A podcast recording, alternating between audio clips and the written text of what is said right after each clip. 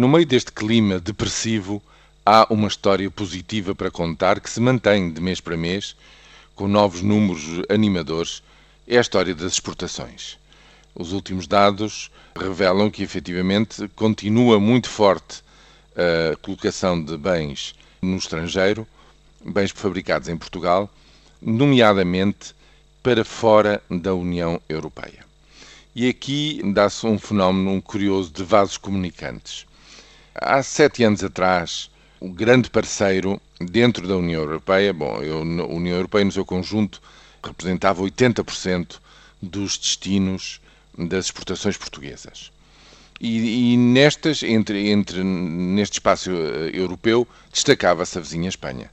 Depois de muitos e muitos anos de costas viradas, com a entrada em simultâneo para a CE dos dois países, densificou-se muito a rede de trocas e de investimentos entre os dois países ibéricos.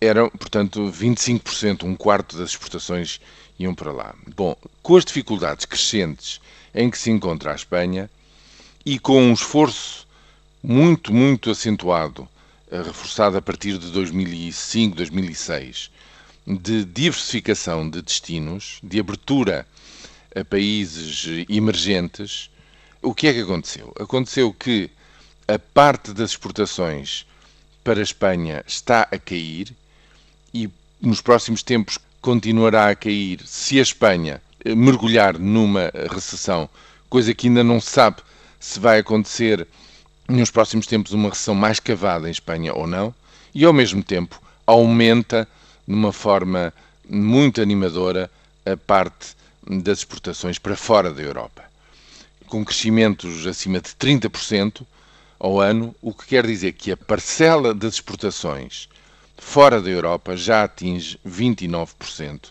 do conjunto das exportações, quando há 7, 8 anos atrás se ficava nos 20%. É isto que é preciso continuar a ser reforçado, mas uma coisa é certa: todo este impulso exportador é muito estreito em número de empresas envolvidas e, portanto, não consegue responder ao problema fundamental que é o problema do desemprego em Portugal.